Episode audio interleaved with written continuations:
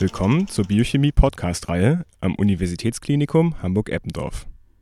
Mit diesem Podcast möchten wir euch Hintergrundinformationen über die Praktika der Human- und Zahnmediziner geben. In diesem Praktikum werdet ihr das Vitamin C und den Vitamin B12-Mangel näher untersuchen. Bei einer ausgewogenen Ernährung können wir unseren täglichen Vitaminbedarf gut abdecken. Darüber hinaus sind viele Getränke und sogar Süßigkeiten mit Vitaminen angereichert, wie uns die Werbung täglich vermittelt. Vitaminmangelerkrankungen sollten in westlichen Gesellschaften praktisch nicht mehr vorkommen.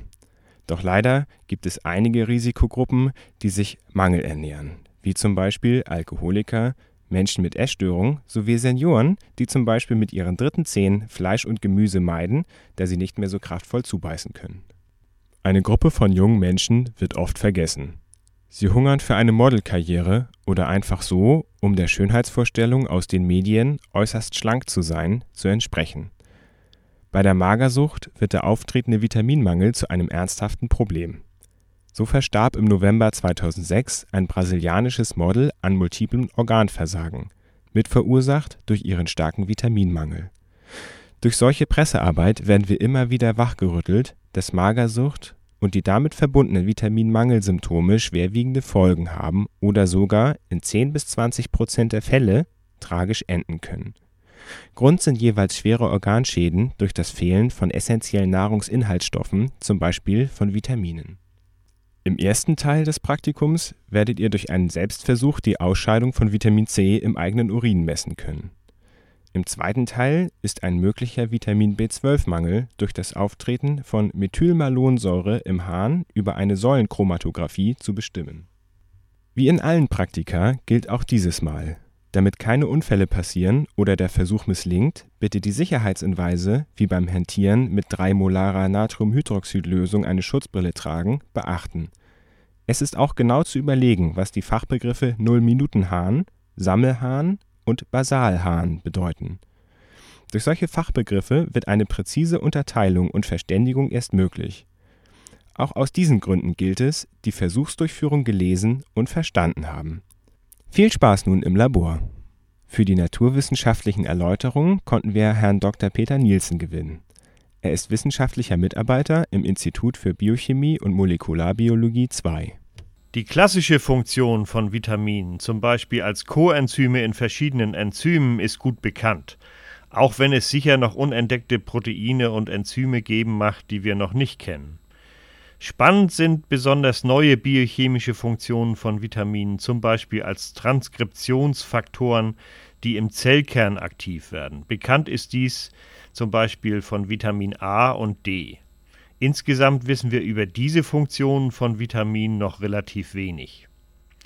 Für die Ernährungsmedizin gilt grundsätzlich, Vitamine sind wichtige essentielle Nahrungsstoffe. Ein Vitaminmangel kann zu schweren, im Einzelfall auch tödlichen Mangelerkrankungen führen. Deswegen sollte jeder erkannte Vitaminmangel auch ausreichend behandelt werden. Darüber hinaus ist jedoch die Anwendung von Vitaminen zum Beispiel als Nahrungsergänzung, als trendiges Lifestyle-Präparat oder als Medikation insgesamt eher unklar und auch um, umstritten.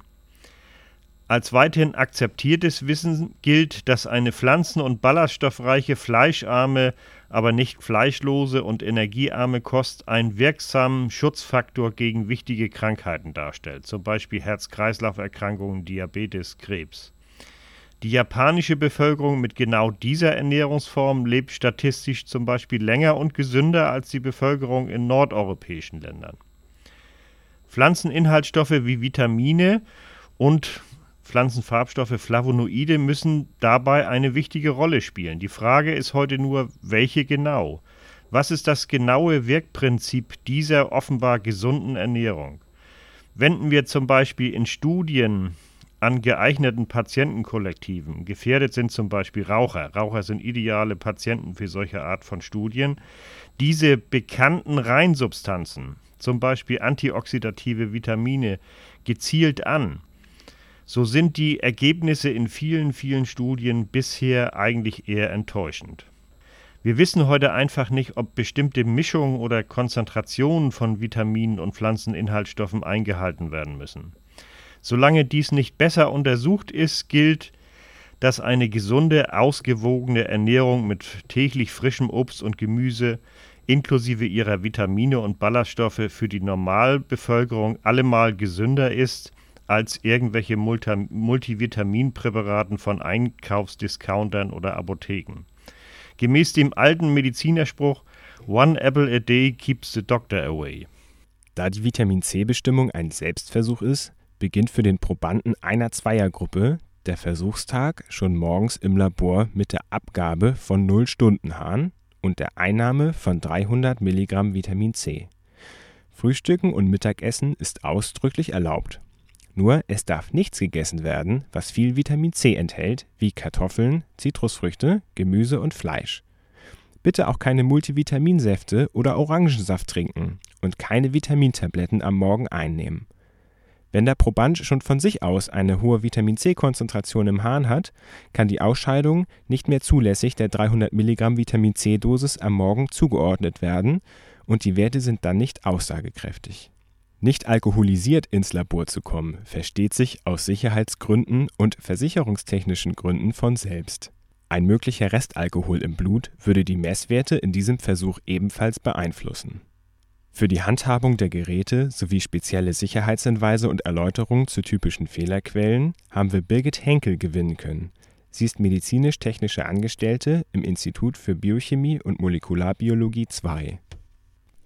Nach der Abgabe des Nullstundenharns oder auch Basalharns und der Einnahme von Vitamin C wird jeder Tropfen Harn gesammelt. Dafür bekommen Sie von uns zur Abnahme und Aufbewahrung einige Utensilien mit auf den Weg. Da wäre also für den Transport eine Plastiktüte, als Sammelbehälter einen laut Katalog auslaufsicheren Kunststoffbehälter und fürs Probenziehen mehrere Plastikbecher. Da Sie während der Sammelphase Ihrem studentischen Alltag nachgehen, achten Sie bitte darauf, welch brisante Fracht Sie über das UKE-Gelände transportieren und planen Sie daher auch Wege und Zwischenlager für Ihre Sammelbehälter. Auch für Patienten ist das Sammeln von Urin über einen längeren Zeitraum eine Herausforderung. Dazu einige interessante Erläuterungen von Frau Dr. Harenza. Sie ist Oberärztin der dritten medizinischen Klinik am UKE mit dem Schwerpunkt Nephrologie. Die 24-Stunden-Sammelurinuntersuchung ist in der nephrologischen Praxis eine sehr wichtige Untersuchung, weil man mit einer relativ einfachen Methode für den Patienten zwei ganz wichtige äh, Messparameter bestimmen kann, nämlich die Filtrationsfunktion seiner Niere mithilfe der Kreatinin-Clearance und die Eiweißausscheidung im Urin, die pathologischerweise bei vielen Nierenkrankheiten vorkommt. Wichtig ist, dass man dem Patienten genau erklärt, wie er den Urin richtig sammeln muss. Er muss zu einer definierten Zeit aufstehen, die gibt man ihm vor, beispielsweise 7 Uhr, und dann die Blase einmal komplett entleeren, denn der Urin, der noch in der Blase ist, gehört ja eigentlich noch zum Vortag. Und die Blase, wenn sie komplett leer ist, das ist der Zeitpunkt 0, zu dem der Sammelurin beginnt. Und alle weiteren Urinportionen, die in den nächsten 24 Stunden ausgeschieden werden, müssen in dem Sammelgefäß, das man dem Patienten mitgibt, ähm, aufgefangen werden. Und wichtig ist natürlich, dass am nächsten Morgen, wenn der Patient aufsteht, das muss dann wieder genau um 7 Uhr sein, die Blase komplett äh, in den Sammelbehälter entleert werden muss, denn diese Portion gehört ja noch zu den 24 Stunden dazu. Wichtig ist, dass man dem Patienten sagt, dass ähm, er alle Portionen auffangen muss. Das ist häufig sehr schwierig, insbesondere bei Leuten, die berufstätig sind. Ähm, ich habe selber auch schon mal versucht, so einen 24-Stunden-Urin zu sammeln. Und es war sehr unangenehm, diesen Sammelbehälter die ganze Zeit über das UKE-Gelände ähm, mit mir zu tragen. Ähm, aber das ist für die korrekte Messung äh, sehr, sehr wichtig. Und man muss dem Patienten auch sagen, dass er ehrlich zugeben muss, falls das nicht geklappt hat, weil ähm, eine unkorrekte Sammlung äh, das Messergebnis bis zu 50 Prozent verfälschen kann. Ähm, ich hatte gerade schon gesagt, man kann die Kreatinin-Clearance und ähm, das Eiweiß äh, messen. Vielleicht ist es ganz interessant, was das kostet. Die Kreatinin-Clearance, also für die Filterfunktion der äh, Niere, diese Bestimmung kostet 1,10 Euro, also eine sehr billige Untersuchung, aber sehr wichtig. Und die Eiweißbestimmung kostet 3,96 Euro, also auch noch eine verhältnismäßig preisgünstige Untersuchung, die aber sehr wichtige Aussagen ähm, für den Patienten hat. Äh, Sie haben jetzt ja im Biochemiepraktikum diese Vitamin C Bestimmung durchgeführt. Ich selber habe in meinem Biochemie-Praktikum das 1985 auch schon ähm, machen müssen und äh, finde immer noch, dass das äh, sehr spannend ist zu sehen, was da für Ergebnisse herauskommen und wie genau oder ungenau diese sein können. Sammelurin wird, wie Sie ja gerade gehört haben, von Patienten über 24 Stunden gesammelt. Bei unserem Versuch ist die Vitamin C-Ausscheidung zwischen vier und sechs Stunden am höchsten, sodass für eine sinnvolle Durchführung des Praktikums dieser Zeitraum genommen wird. Nach Ende der Sammelphase gegen 16 Uhr titrieren Sie jeweils ein Aliquot des Basalharns und des Sammelharns in einer Doppelbestimmung. Mehrfachbestimmungen von Proben, das heißt Doppel- oder sogar Dreifachbestimmungen, sind in der Praxis üblich, um die Genauigkeit zu erhöhen und Messfehler auszuschließen. Gibt es Unterschiede zwischen den Einzelwerten von mehr als 10 Prozent, sollte nach Fehlerquellen bei der Messung gesucht werden. Ist vielleicht zu schnell titriert worden? Auf jeden Fall sollte die Messung wiederholt werden, um zuverlässige Werte zu erhalten. Beim Titrieren achten Sie bitte auf den ersten bleibenden Farbumschlag. Dabei ist es nicht wichtig, wie stark rosa die Lösung ist, sondern dass die rosa Färbung bestehen bleibt. Bitte überprüfen Sie dies mit einem weißen Blatt Papier. So werden in der Chemie auch heute noch Farbumschläge geprüft. Weißer Hintergrund für Farbumschläge, schwarzer Hintergrund für Trübungen.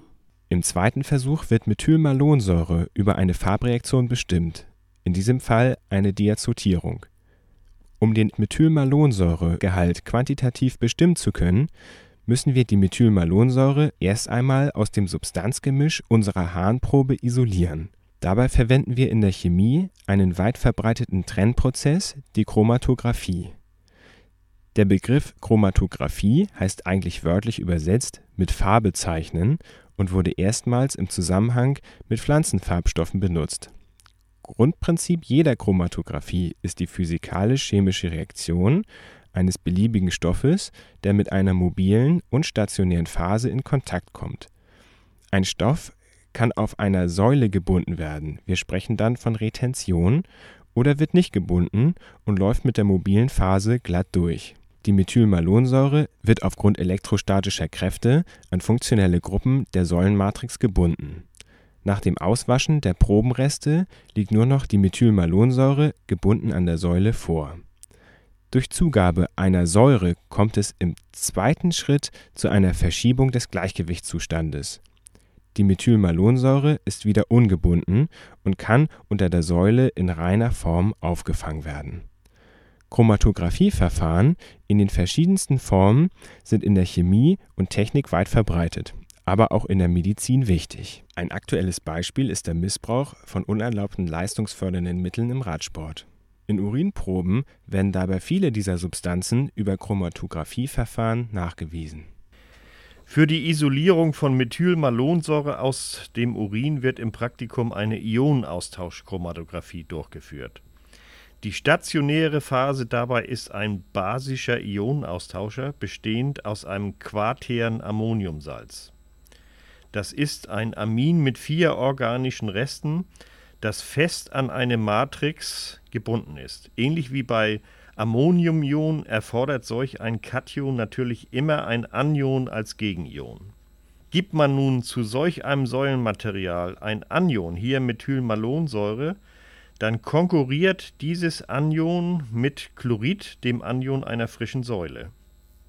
Da viele solcher Bindungsplätze vorhanden sind, wird Methylmalonsäure an eine Säule gebunden und nur dann wieder von der Säule entfernt, wir sprechen dann von Eloieren, wenn man im Überschuss oben an der Säule Anion anbietet. Das machen wir hier mit Salzsäure. In Salzsäure sind ja viele Chloridionen enthalten. Das Aliquot für die Methylmalonsäureuntersuchung entnehmen Sie bitte während des Praktikums frisch aus einer der letzten Proben, die Sie für Ihren Sammelurin verwenden. Dieses Aliquot wird laut Praktikumsskript verdünnt und angesäuert, damit Sie es so für die Methylmalonsäurebestimmung verwenden können. Beim Umgang mit der Säule ist darauf zu achten, dass diese nicht trocken läuft. Passiert Ihnen solch ein Missgeschick, kann man das Säulenmaterial nicht weiter für diesen Versuch verwenden. Die in das Säulenmaterial eingeschleppte Luft verringert die Reaktionsoberfläche der Matrix und die Methylmalonsäure kann nicht mehr quantitativ gebunden werden. Hatten Sie ein gutes Augenmaß beim Ablassen der Flüssigkeiten, wird nach dem Säulendurchlauf der Probe die Säule zweimal mit Wasser gewaschen. Somit befindet sich nur noch die Methylmalonsäure gebunden an der Säule. Wichtig, nun tauschen Sie das Auffanggefäß unter der Säule gegen ein sauberes Gefäß denn im nächsten Schritt wird mit Salzsäure die aufgereinigte Methylmalonsäure von der Säule gewaschen. Dieses wertvolle Probenmaterial soll schließlich in einem sauberen Gefäß gesammelt werden. Jede Gruppe hat zusätzlich noch eine pathologische Probe am Platz. Diese pathologische Probe ist schon vorbereitet, enthält also die von uns schon über eine Säule aufgereinigte Methylmalonsäure und kann ohne Umweg gleich für die Diazotierung eingesetzt werden obwohl die Volumina sehr gering sind, mit denen Sie arbeiten, sollten Sie sich klarmachen, dass die Natriumhydroxidlösung für die Diazotierung auch in dieser geringen Menge potenziell gefährlich für Sie sein kann. Dreimolare Natriumhydroxidlösung ist stark ätzend und kann bei unsachgemäßer Handhabung, zum Beispiel für Ihr Augenlicht, eine ernsthafte Gefahr darstellen. Die Schutzbrille zu tragen ist bei der Diazotierung daher zwingend erforderlich. Bevor der Praktikumstag Vitamine zu Ende geht, Bitte nicht vergessen, den Arbeitsplatz aufzuräumen. Der Urin sollte unbedingt in Toiletten entsorgt werden, nicht im Praktikumswaschbecken, da es andernfalls im Praktikumsraum schnell wie auf manchen Bahnhofstoiletten riechen würde. Da in diesem Praktikum viele Glasgeräte benutzt werden, müssen diese in Spülkörbe gelegt werden, damit sie von unseren Reinigungskräften sehr früh am Morgen gewaschen werden können. Falls dies nicht geschieht, würde es zu Engpässen für die nachfolgenden Gruppen kommen. Wir alle wünschen euch viel Erfolg und Spaß im Praktikum. Bitte versteht diesen Podcast als zusätzliche Möglichkeit, sich über das Praktikumsskript und die gegebenen Einweisungen hinaus zu informieren. Es sprachen Wissenschaftliche Erklärung Dr. Peter Nielsen. Technische Versuchsdurchführung Birgit Henkel. Sprecher Sönke Landschow. Medizinstudent drittes Semester. Sprechertextausarbeitung Norwin Kubik, Dieter Münch-Harrach, und Maike Kröger. Produktion Dieter Münch-Harrach und Norwin Kubik. Technik Dieter Münch-Harrach